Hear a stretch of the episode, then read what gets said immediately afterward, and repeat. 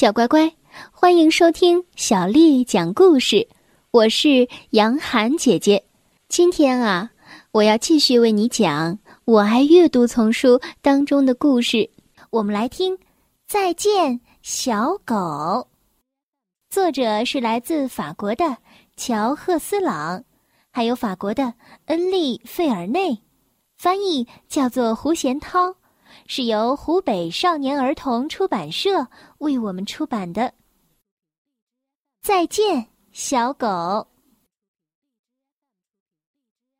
我在十岁生日的时候收到了一份礼物，这是爸爸妈妈为我精心安排的一个惊喜。在吹蜡烛的时候，我都完全没有想到会有什么特别的事情发生。直到我开始收礼物的时候，我才有种预感，我十岁的生日礼物肯定非同寻常。妈妈向来藏不住惊喜，她那兴奋的表情证明了我的期待。爸爸妈妈小心的打开了书房的门，在书房里，我看到了一只小狗正睡在椅子上。这只小狗长得黄灰相间的毛，又软又光滑。我兴奋地大叫起来，把小狗惊醒了。我还记得我们第一次的目光交汇，那是朋友间的眼神。这眼神让我们彼此明白，我们将会是一生的朋友。我慢慢的靠近小狗，把手。放在他的头上抚摸着，他对着我不停的笑。是的，我知道，狗是不会笑的，但是这一只，它与众不同，它会笑。它咧开嘴笑了。我低声的说：“哎，朋友，以后你的名字就叫朋友吧。”它也像是它的名字一样，朋友，最好的朋友。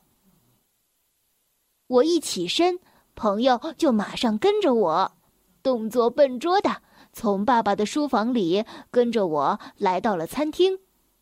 朋友坐在我的脚边，为了庆祝这个具有纪念意义的日子，我分了一块蛋糕给他吃。蛋糕上有一层薄薄的糖粉，这些白色粉末让朋友打了个喷嚏。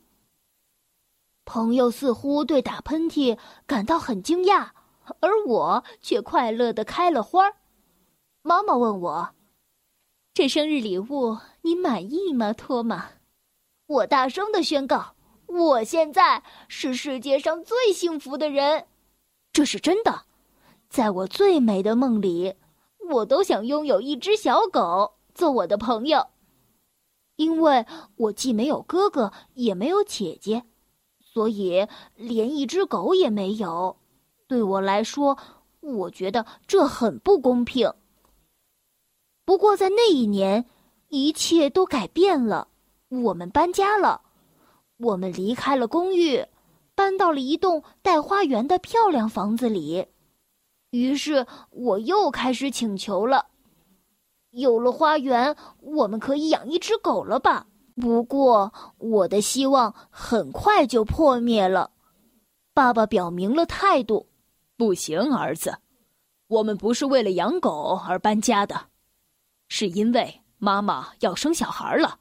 几个月以后，你就不用再抱怨自己没有兄弟姐妹了，不会再感到无聊了。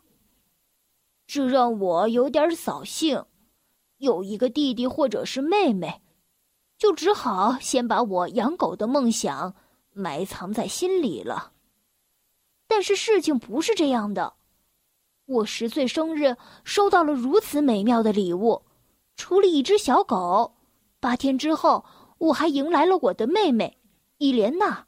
我非常的开心，因为她没有阻碍我得到最想要得到的东西。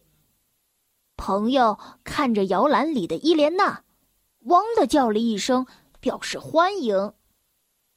我抚摸着她的背，对她说：“嘿，朋友。”我们也要保护伊莲娜，因为她很小。但你只是我一个人的狗，好吗？只见朋友转过身，给了我一个非常温柔的眼神。他的眼神在我看来，永远都是最忠诚的朋友的眼神。事实也确实是这样。我用存下来的零钱给朋友买了一个红色的项圈，朋友戴上这个项圈简直非常的漂亮。我们家离学校不远，朋友长大一些的时候，就每天早上陪着我上学。朋友真的很乖，他走在我身边，不需要用绳子牵着，有的时候他会跑在前面。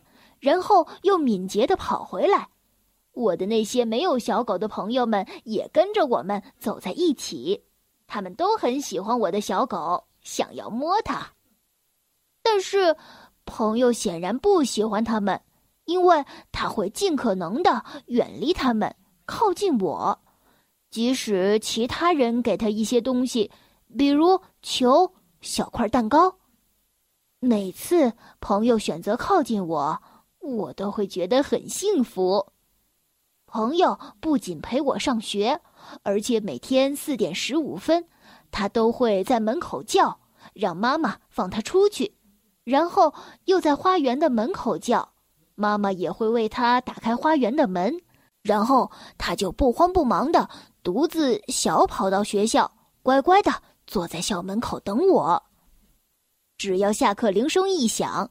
朋友就会满足的摇动着尾巴，虽然经常有一群孩子围着朋友，但是朋友总是一动不动，直到看见我来，他就开始叫，叫声有些尖，好让我更容易找到他。我跑向他，就像王子一样自豪，然后张开双臂把他抱住。嘿，你好，朋友，你真是一条好狗。然后我们一起回家，我走着，他小跑着。我们当然不能相互说话，然而我们却能分享心事。如果我因为考试考砸了，心情不好，或者有人在课间惹我生气，不知道为什么，朋友就像是猜到了什么。他会一直在我手边，让我能一边走一边抚摸他，这样我能得到安慰。当我回到家里，心情好多了。妈妈问我：“嘿，托马，今天过得好吗？”我可以不用欺骗的回答：“挺好的。”如果某天我很开心，我和朋友会在回家的路上肆意的玩耍。我们爬路边的长凳，我用脚踢一块石头或者是板栗，朋友又帮我捡回来。在家里的时候，我会和朋友分享点心。我做作业的时候，他就睡在我的脚边一动不动，即使我妹妹来拉他的耳朵，骑在他身上，用不标准的发音说：“哦，我的小狗。”不管怎么说，这都不是他的小狗，而是我的小狗。